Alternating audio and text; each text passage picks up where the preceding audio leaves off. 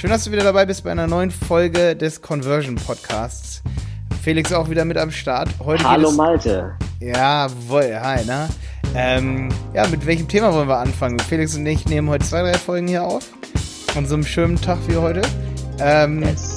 Yes. Felix, du bekommst auf jeden Fall wieder super Ärger von, von Simon, weil du hast schon wieder dein komisches Mikrofon da am Start. Simon, Schande auf mein Haupt, aber die AirPods müssen äh, genutzt werden. Nee, äh, beim, bei den nächsten Aufnahmefolgen wird es dann wieder das Mikrofon werden. Ich schicke dir ein Tutorial zu, wie man das anschließt. Ja. Also für alle Zuhörer hier, Felix hat große Probleme. Sein NT-USB hast du dir gekauft, ne? Oder ein ja. Auna? Auna. Ein Auna habe ich. Ja, gut, okay. Ich schicke dir ein Tutorial zu, wie man das macht. Kein Problem. Super. Kein Ding.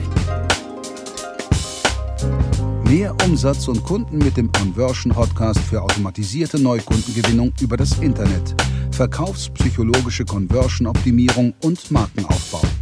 Die besten wissenschaftlich fundierten Strategien für Webseiten, Online-Shops und Amazon-Listings. Ich würde sagen, wir, wir fangen mal mit dem Conversion Killer Cookie Banner an, oder? Äh, ja, gerne. gerne. Was hältst du von Cookie Bannern? Ähm, ist ja seit der DSGVO sehe ich es immer mehr seit letztem Jahr, 25. Mai, hat er jetzt Geburtstag gefeiert. Ähm, Haben wir so richtig Party gemacht an dem Tag, ne? das glaube ich, du. ähm, und ich muss sagen, ja, äh, kann durchaus Conversions killen. Ähm, die meisten klicken halt einfach auf Akzeptieren, lesen sich das gar nicht durch. So, ja. Aber viele klicken auch nach unseren Messungen wirklich auf Nicht akzeptieren. einfach, weil sie es auch nicht immer komplett verstehen, weißt du? Äh, das kann gut sein. Ähm, wenn wir uns mal die Conversion betrachten, allgemein auf einer Webseite, ähm, habe ich da bisher noch keinen großen Schaden gesehen, einfach nur dadurch, dass der Cookie-Banner auf der Webseite selbst ist. Also auf der Landingpage oder auf der Webseite selbst habe ich jetzt noch keine großartigen äh, Verluste nur durch den Cookie-Banner erfahren. Die Conversion in dem Cookie-Banner selbst ist nochmal was anderes, würde ich sagen. Würde ich ja, unterscheiden. Ja, ja. das, äh, das Tracking ja. leidet halt drunter, aber generell genau. ist es natürlich eher so ein Vertrauensding. Aber ich denke, dass viele auch gerade durch diese Borlabs-Banner, das sind die Banner, ähm, oder diese Full-Frame-Banner, sag ich mal, die den gesamten Inhalt überdecken, die sind halt echt nervig und da ja. breche ich dann auch zum Beispiel oft ab und sicherlich auch viele andere. Ja. Und wir haben das auch bei manchen Websites gemessen, dass die Borlabs Cookie-Banner dann nicht mehr so Conversion-treibend sind. Da sollte man dann eher auf Conversion-Daten verzichten und sagen, hey, dann tracken wir eben gar nicht, bis derjenige unten auf OK drückt. Ja. Aber auch das wird erst mit der E-Privacy-Verordnung geregelt. Und da habe ich übrigens auch gerade erst ein Video für unsere Premium-Mitglieder gemacht in unserem, ähm, ja, in unserem Premium-Mitgliederbereich auf websitepiloten.de. Ähm, da habe ich ein Video drüber gemacht, wo ich das auch nochmal im Detail durchgehe, wie wir das eigentlich handeln und dass viele Browser inzwischen auch schon ähm, also kampagnenspezifisches Tracking anbieten, wo gar keine Nutzerdaten so direkt erhoben werden. Was ja theoretisch eigentlich möglich ist, weil uns interessiert ja nicht, ob derjenige Egon heißt oder ob ja. die jetzt äh, Daniela heißt, die da auf der Website rumspringt. Ne? Richtig.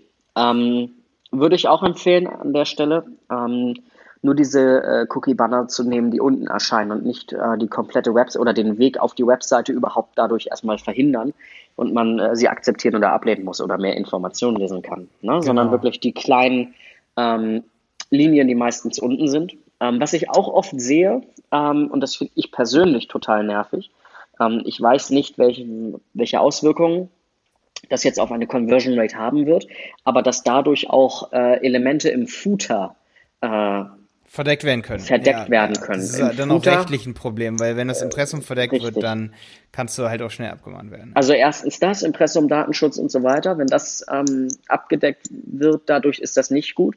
Andererseits kannst du in Footer ja auch immer noch mal gute Elemente einbauen, die einfach vertrauensbildende Maßnahmen sind, irgendwelche Siegel ja. oder Zertifikate oder so. Ähm, oder irgendwie noch mal kurze Benefits, so kostenfreie Lieferung oder äh, kostenfreie Storno, was auch immer. Ähm, ja. Und das kann halt auch noch verdeckt werden, ja. Ja, ist natürlich aber jetzt so, jetzt kommt es drauf an, wo das Impressum ist. Wenn das auch im Hauptmenü ja. irgendwie zu finden ist durch, durch zwei Klicks, sagt man immer so, ne? Dann sollte es ja auch gar kein Problem sein. Sag mal, hast du noch ein bisschen Husten? Ich bin immer noch ein bisschen krank, Malte. Oh, Felix. Leider Vatertag, du, da konnte nicht gefeiert werden. Oh, äh, gute Besserung hier von dir drüben auf jeden Fall. Ja, vielen Dank.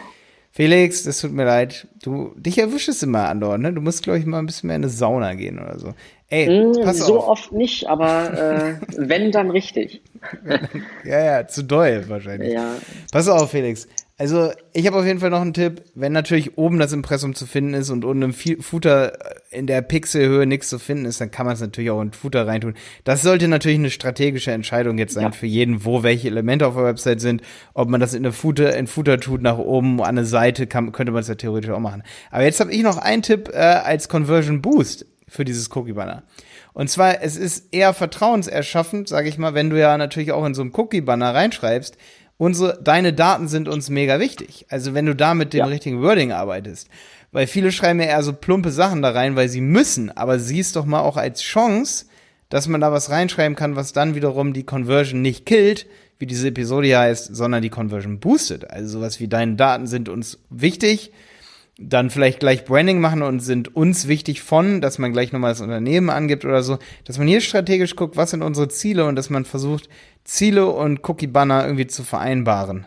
Ja, ähm, das stimmt. Das ist, ein, ist, ein guter, ist, eine gute Sache.